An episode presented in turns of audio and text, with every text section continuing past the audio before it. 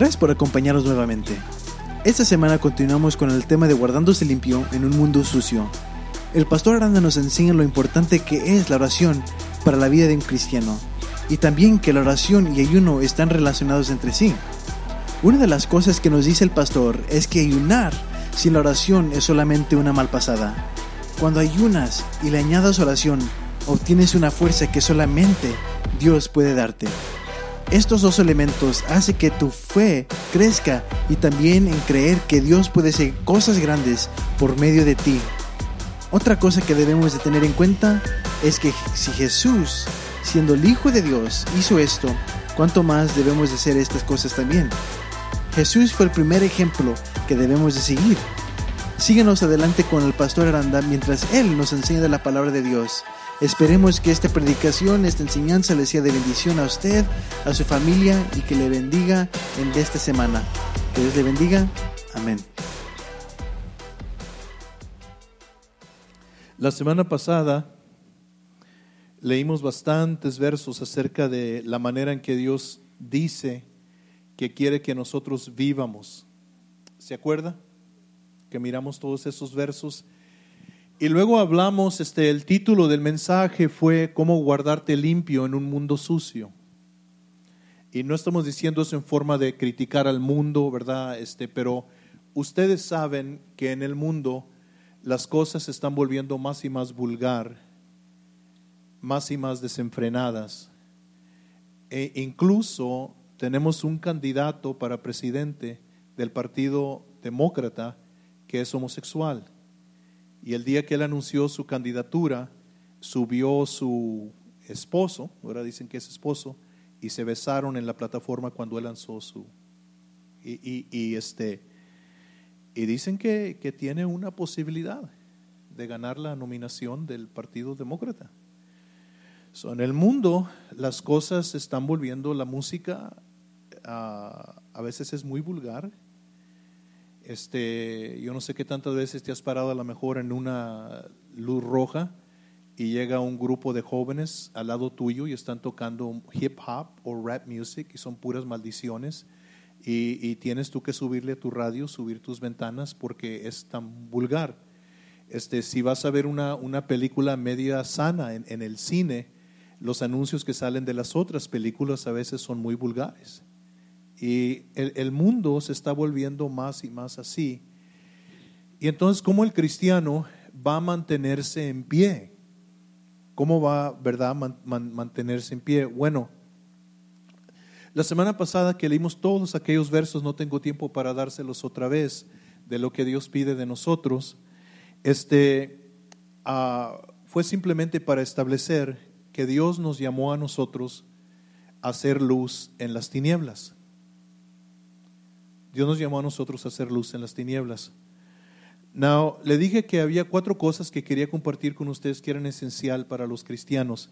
Ah, oración era lo primero, ayuno era lo segundo, tercero era que conocieras tu Biblia, que leyeras tu Biblia, y lo cuarto era asistir a la iglesia. Vamos a tomar los primeros dos acerca de oración y ayuno y los vamos a juntar esos dos porque son indispensables porque un ayuno sin oración es una malpasada. los dos van juntos. Y cuando, cuando vas a hacer un ayuno, este, te vas a dar cuenta que la oración normal que tú haces, a solo que tengas ya una costumbre fuerte de oración, y fuerte quiero decir que ya pasas tú una o dos o tres o cuatro horas de oración, eh, a solo que tengas un fundamento así fuerte de oración, te vas a dar cuenta que tu vida regular de oración no, no va a funcionar para sacar este, el provecho completo del ayuno. Eh, el ayuno es un tiempo de humillación cuando leemos en la Biblia. literalmente el ayuno simplemente quiere decir taparte la boca. Es lo que quiere decir. El, ayuno quiere decir taparte la boca. La idea es que nada va a entrar por tu boca. ¿Sí me entiende? Ah, ahora, en la Biblia hay diferentes tipos de ayunos y no voy a, entrar todo en esos diferentes tipos de, ayuno, este, pero este, lo, único que quiero, que quiero juntar son esas dos cosas que son esencial para el cristiano, la oración y el ayuno. Si tomamos, si ponemos una definición a la palabra oración, lo más simple que le podríamos poner es hablar con Dios. ¿Verdad? Eso sería la, la, la, la definición más simple que le podríamos poner a la oración, hablar con Dios.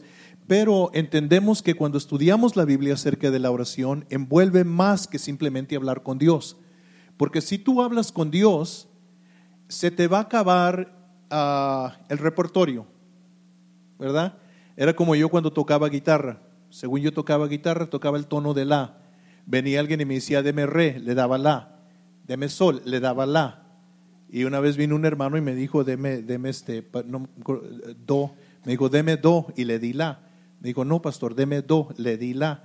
Y dijo, deme do. Le dije, la es todo lo que sé. Vas a cantar en la. Y es todo lo que yo sabía. Y si simplemente tú este, defines la oración como hablar con Dios, tú te vas a hincar y vas a hablar y hablar y hablar. Y cuando acabes ya de las cosas que tú tienes que decir, entonces vas a creer que ya terminaste tu oración. La, oración, como lo entendemos en la Biblia, cuando la vemos y la estudiamos, uh, requiere un momento de silencio. De silencio en el sentido que si tú vas a, orar con Dios, no hay diferentes clases de oraciones. Si, tú vas en tu carro y, y, ves que de repente viene la policía atrás de ti y te prende las luces, tú te vas a poner a orar, ¿verdad? Señor, líbrame. You know, pero, pero, pero orar, ¿qué tantos han hecho oraciones así? Sí, ok, ¿verdad? Este, pero eh, orar en lo que vamos a estar compartiendo es una oración intencional donde tú quieres pasar tiempo con Dios. ¿Eh? No es una oración nomás por la comida o una oración cuando la policía te prende las luces o, o una oración cuando tienes un problema. E, e, esto es más cuando tú quieres pasar tiempo con Dios.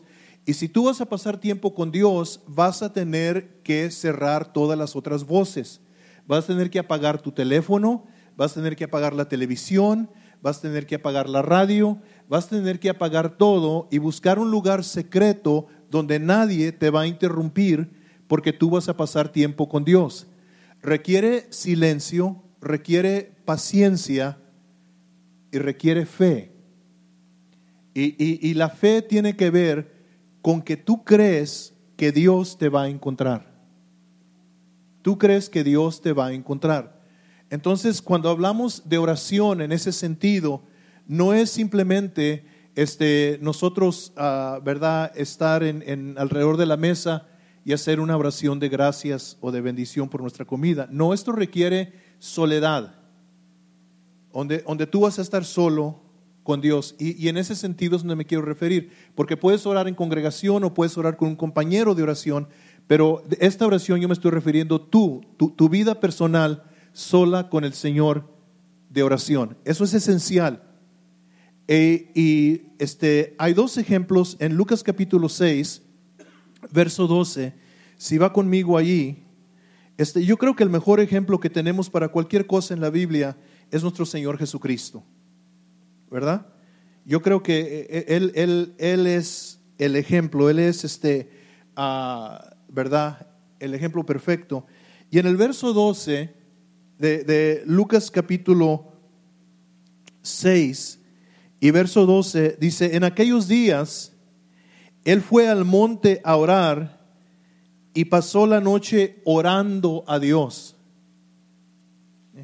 Estamos hablando de Jesús estar en un monte, en una montaña, en un monte solo dejó los discípulos, dejó las multitudes y se fue solo al monte a orar. Y la Biblia dice que oró toda la noche, oró hora tras hora, tras hora, tras hora. No durmió toda esa noche, toda la noche se la pasó orando.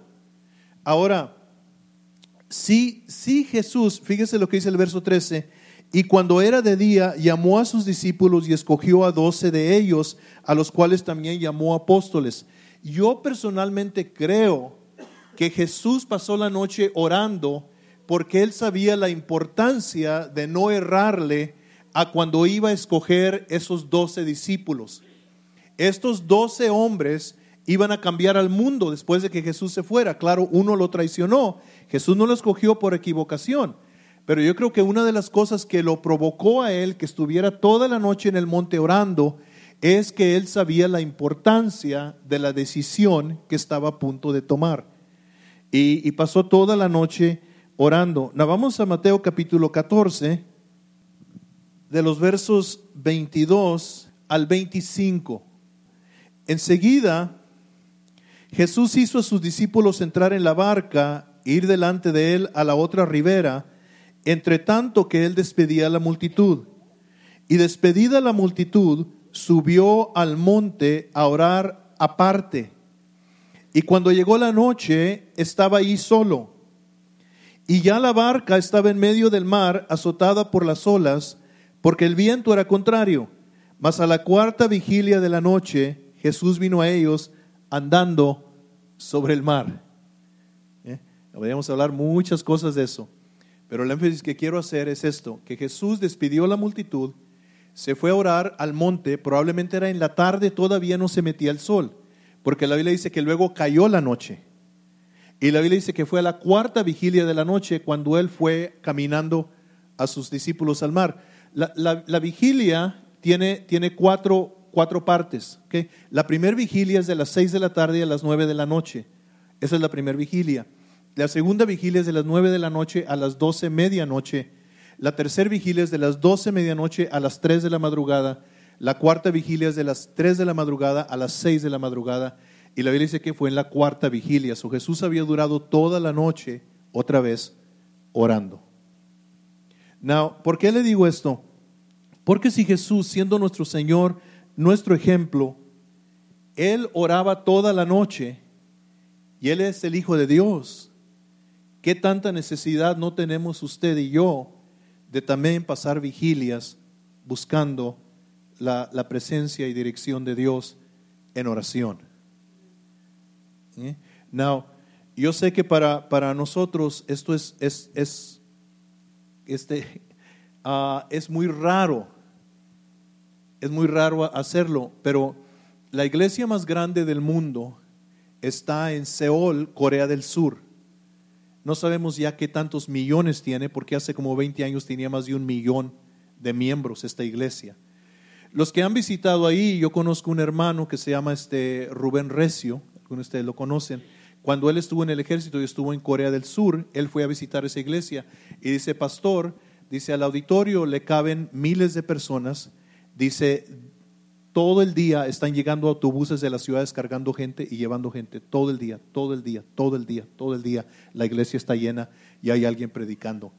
E, esa iglesia, la clave de esa iglesia, cualquier persona que le pregunta, es que ellos compraron una montaña ahí en Corea del Sur, en Seúl, ah, que es la capital de Corea del Sur, se llama la montaña de la oración, y empezaron a hacer pequeños como habitaciones entre la montaña y 24 horas al día, 365 días al año, hay gente orando en ese monte. Hay gente orando ahí. Y esa es la clave de esa iglesia, la oración. Esa es la clave. Y entonces, si Jesús pasaba toda la noche orando, y Él es nuestro ejemplo, entonces yo no le estoy diciendo que hoy en la noche se desvele toda la noche, pero si siente así en su corazón, hágalo no se detenga, no va a ser tiempo mal perdido. Créame que va a ser una de las mejores decisiones que usted puede hacer.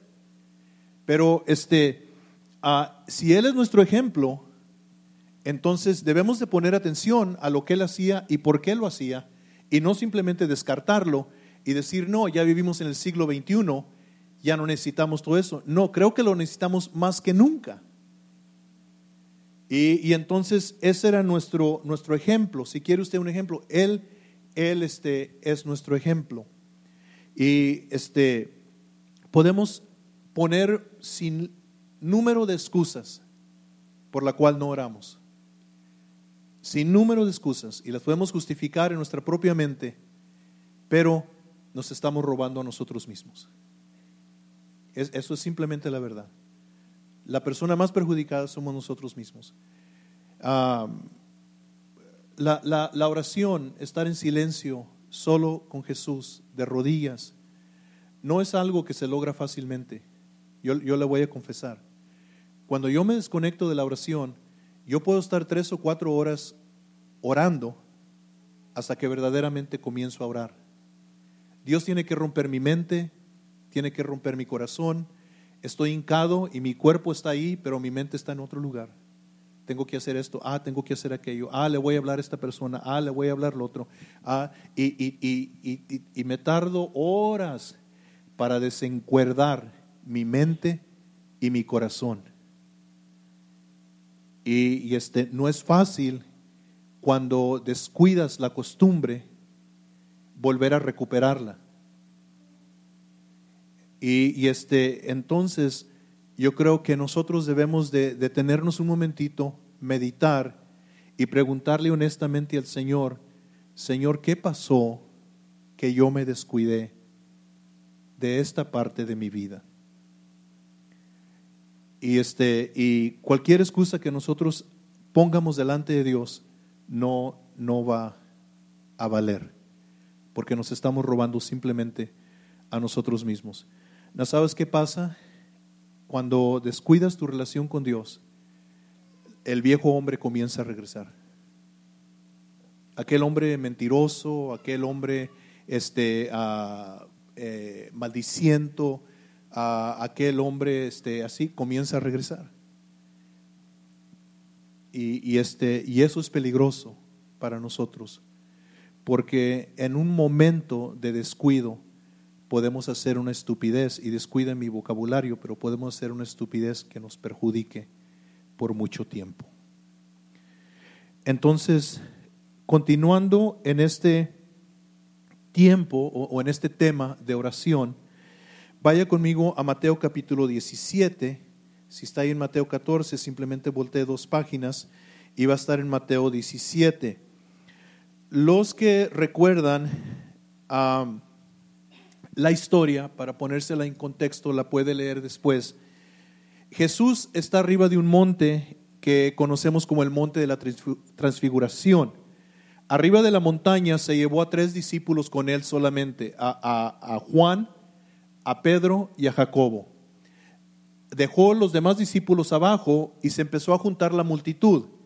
Mientras que Jesús estaba arriba, acá abajo, en el pie del monte, vino un papá con un hijo que estaba endemoniado. El, el demonio que estaba en el niño a veces lo tiraba en el agua para ahogarlo y el papá tenía que sacarlo del agua porque el demonio lo quería ahogar a veces lo aventaba en el fuego para quemarlo y el papá lo tenía que, sacar. Y, y, el demonio constantemente estaba tratando de matar a su hijo. Y lo trajo a los discípulos de Jesús y ellos oraron por el muchacho, pero el demonio no salió. Y estuvieron orando por él, orando por él, orando por él, pero el demonio no salió. No, los discípulos ya habían echado fuera demonios antes.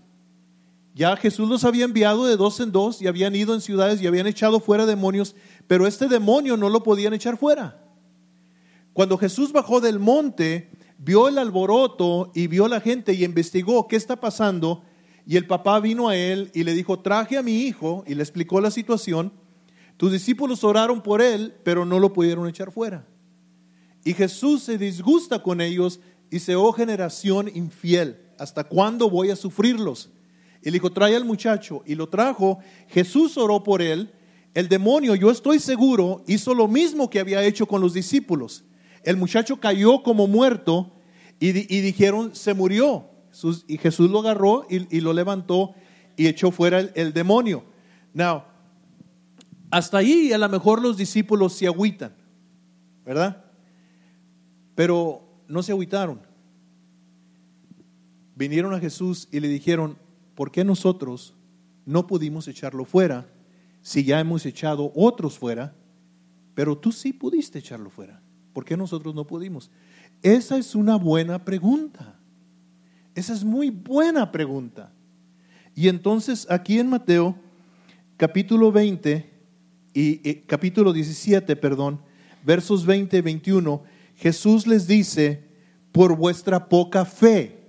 En otras palabras, les faltó fe para echar fuera ese demonio. Les faltó fe. Porque de cierto os digo que si tuvieres fe como un grano de mostaza, diréis a este monte, pásate de aquí allá y se pasará y nada os será imposible. En otras palabras, les faltó fe. Fe fue lo que les faltó. Y este y es interesante lo que Jesús les dice porque usa el ejemplo de un grano de mostaza. ¿Qué tantos han visto un grano de mostaza? Hemos traído granos de mostaza de Israel y les hemos enseñado a ustedes una semillita muy pequeña, muy, muy, muy pequeña. Pero esa semillita tan pequeña crece hasta ser un árbol. En otras palabras, Jesús está diciendo que aunque tu fe sea muy pequeña, tu fe puede crecer. Y eso es importante, que tu fe puede crecer. ¿Sí? ¿Ok? Y, y aquí está la clave para que crezca tu fe.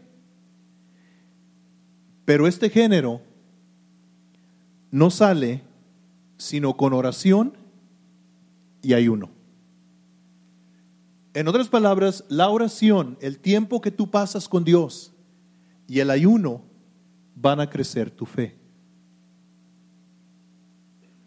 Van a crecer tu fe los que han hecho ayunos extendidos, estoy hablando de tres días o más, que han ayunado tres días, siete días, diez días o más, que, que han ayunado, ustedes saben que mientras que estás en ayuno, empiezas tú a creer que cualquier cosa es posible. Algo te sucede en el ayuno de estar solo, estar quieto con Dios algo empieza a suceder en ti que empiezas a creer que cualquier cosa es posible. Recuerden que el que nos está diciendo esto es Jesús, el Hijo de Dios, que para iniciar su ministerio ayunó 40 días y 40 noches. Así comenzó Jesús su ministerio. Jesús no hizo nada sin antes ayunar 40 días y 40 noches. Entonces, si quieres que tu fe crezca, si de veras tú estás en serio de que tu fe crezca, a tal punto que tú puedas trasladar un monte de un lado a otro lado, ese género nomás sale con ayuno y oración. No hay otra forma. Solo con ayuno y con oración. ¿Eh? So, tenemos el ejemplo de Jesús, que él pasaba las noches orando Ahora nos dice la Biblia que el ayuno y la oración van a hacer aumentar nuestra fe. Ah, eso está un poquito curioso, pero vaya conmigo a 1 Corintios capítulo 7. Decidí incluirlo aquí en las notas que tengo porque se me hizo muy interesante. 1 Corintios capítulo 7. Y quiero leer dos versos, el verso 5 y el verso 6 la Biblia está hablando de intimidad sexual entre el hombre y la mujer. Qué tema tan interesante que toque la Biblia, ¿verdad? Quiero que me escuchen. Si me están poniendo atención los matrimonios, los, que están casados, aunque no esté su cónyuge aquí, si está casado, please listen to me. Pare oreja. ¿Ok? ¿Ok? El sexo no es pecado. Sexo fuera del matrimonio es pecado. Pero la Biblia dice que sexo dentro del matrimonio dice que no hay lecho sin mancilla, ¿verdad? Dice que, ¿cómo dice? Este, ah, no hay lecho sin mancilla, que la cama matrimonial es sin pecado y el lecho sin mancilla. En otras palabras, la relación sexual entre el hombre y una mujer en la, en la cama matrimonial cuando están casados es sagrado, es algo santo ante Dios. Es cuando está fuera del matrimonio que es algo ilícito. ¿Ok? ¿Sí me está entendiendo? ¿Ok? Es tan importante eso para Dios, de suma importancia, que le dice esto a los matrimonios. Dice, si, si tu esposo, voy a usar a mi esposa y me voy a usar a, mí, a nosotros. Si yo, si yo le digo a mi esposa, mami, yo tengo ganas de estar contigo. La Biblia dice que ella no se me niegue. Y si ella me dice a mí también, uh, baby, yo quiero estar contigo, que no me niegue, que le diga, ok. Porque la Biblia dice que si nos negamos el uno al otro, nos puede tentar Satanás. ¿Qué no sabían que eso estaba en la Biblia? Ya, nos puede tentar Satanás. Y entonces el apóstol dice que esto es muy importante. Dice, y dice él, dice, hay solamente una cosa por la cual yo justifico que el hombre le diga a su mujer no o que la mujer le diga al hombre no, y eso es con consentimiento del otro. Dice, pero hay solamente una razón por la cual yo digo que se separen eh, sexualmente, ¿sí me entiende? Y mire lo que dice en el verso 5 y 6. No os neguéis el uno al otro, a no ser por algún tiempo de mutuo consentimiento, para ocuparos sosegadamente en la qué? En la oración. Y volver a juntaros en uno para que no os tiente Satanás a causa de vuestra incontinencia. Mas esto digo por vía de concesión y no por mandamiento. El apóstol está diciendo, si vas a negar tu cuerpo a tu cónyuge, en este caso los hombres a, a sus esposas o las esposas a los hombres, que sea solamente porque te vas a separar a orar. Y si te vas a separar a orar, que la otra persona vaya de acuerdo. Pero tan importante así es la oración, que él dice, esa es la única razón por la cual yo digo. Bien, qué tema tan importante, ¿verdad? Para nosotros como cristianos, para que podamos ser ejemplo y ser luz en este mundo. Bueno, este, lo que estamos mirando es este, cuatro diferentes pasos de cómo guardarse uno limpio en este mundo donde estamos rodeados de tanta tentación y tantas sugerencias inmorales y tantas cosas que vemos y oímos. Y lo primero que estamos tocando ahorita son el ayuno y la oración. Y este, ahorita estamos en medio de este tema. Ah, algunos de ustedes llevaban una vida ferviente de oración era una pasión en su vida, era algo en lo cual usted se ocupaba, era una prioridad. Y luego los quehaceres del mundo parece que entran y tantas distracciones y tantos descuidos y descuidamos esa relación tan íntima y tan dulce con Dios. Pero nunca es tarde para regresar y yo creo que el Espíritu Santo nos ha hablado a nosotros acerca de la importancia de pasar tiempo con Dios a solas, nosotros con Él y este, espero que esto nos provoque a hoy mismo comenzar y cultivar esa relación. Si algunos de ustedes nunca han, este, uh, nunca han tomado ese tiempo para hacer una prioridad en su vida y usted es un hijo, una hija de Dios, bueno, creo que el Señor también le ha hablado a usted que es tiempo de que lo haga y es esencial en su vida. Y si alguien nos está este, escuchando hoy en este día, usted nunca ha rendido su vida a Jesucristo, no sabe de lo que estamos hablando, el primer paso para llevar una relación con Dios es creer lo que la Biblia dice acerca de nuestra condición. Y la Biblia dice que estamos por nuestro pecado separados de Dios. Y este, la Biblia nos dice que Dios proveyó un medio por el cual nosotros podemos reconciliarnos con Dios y, este, y llevar una, una relación personal e íntima con Dios y eso es por medio de la muerte de nuestro Señor Jesucristo en la cruz. Y este, la Biblia dice que si creemos que Cristo murió por nuestros pecados en nuestro corazón y confesamos con nuestra boca que Dios lo levantó de los muertos, la Biblia dice que seremos salvos. Y quisiera, antes de terminar este tiempo, orar por usted si eso es algo que usted siente en su corazón, quiere esta relación con Dios, uh, quiere cambiar su vida. Y entonces yo quisiera orar con usted en este momento. Uh, no sé si quizás va escuchando en, su carro o está en un lugar donde puede este, cerrar las puertas y, tomar un poco de, tiempo en, en privado uh, ahorita. Pero quiero que ore conmigo, abra su corazón y dígale, Señor Jesucristo, yo he escuchado tu voz hoy en este día y yo creo lo que tu palabra dice. Yo creo que yo estoy en pecado y necesito un Salvador. La Biblia me dice, Señor, que Dios me ama tanto a mí, que te envió a ti para morir en la cruz por mis pecados. Yo creo que tú moriste en la cruz por todos mis pecados y creo que resucitaste entre los muertos y vives hoy. Hoy te entrego mi vida, recibo tu perdón y te doy gracias por haberme hablado hoy en este tiempo. En el nombre de Jesús doy gracias. Amén. Bueno, si usted abrió su corazón, usted sabe que algo especial sucedió en usted ahorita. Y eso es que su nombre ha sido escrito en el libro de la vida. Y ahora quiero animarle a que busque una buena iglesia donde le prediquen la Biblia que obtenga una Biblia y comience a escudriñar la palabra de Dios y que cada día usted separe un tiempo para hablar con Él. La semana que entra, Dios mediante, continuamos con ah, nuestro tema acerca de, la oración y el ayuno.